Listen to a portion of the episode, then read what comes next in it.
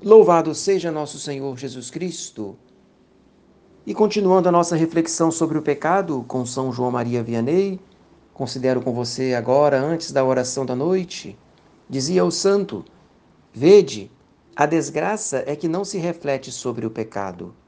Se se dissesse a esses que trabalham no domingo, a uma jovem que acaba de dançar, a um homem que sai bêbado do cabaré, que é que acabais de fazer? Acabais de crucificar nosso Senhor. Meus filhos, se pensássemos nisso, ficaríamos horrorizados. Ser-nos-ia impossível fazer o mal. Porquanto, que fez Deus para o magoarmos assim, para o fazermos morrer de novo? A Ele que nos remiu do inferno?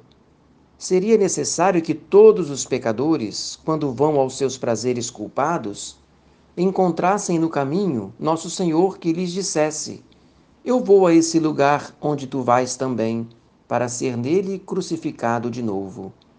Talvez que isso os fizesse refletir. Os santos compreendiam a grandeza do ultraje que o pecado faz a Deus.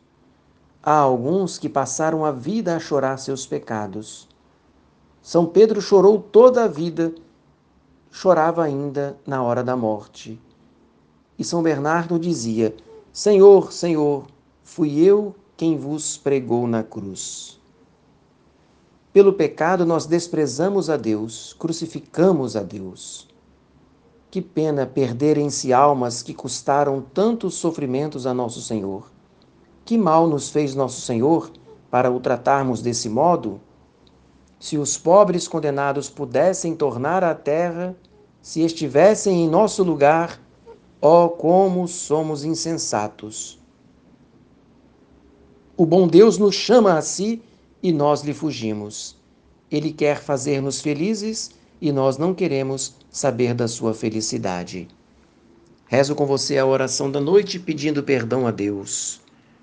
Ó Maria, Mãe Imaculada, olhai benigna para mim o mais indigno dos vossos filhos, alcançai-me de vosso Filho, Jesus Cristo, o perdão de meus pecados e a graça da perseverança até o fim.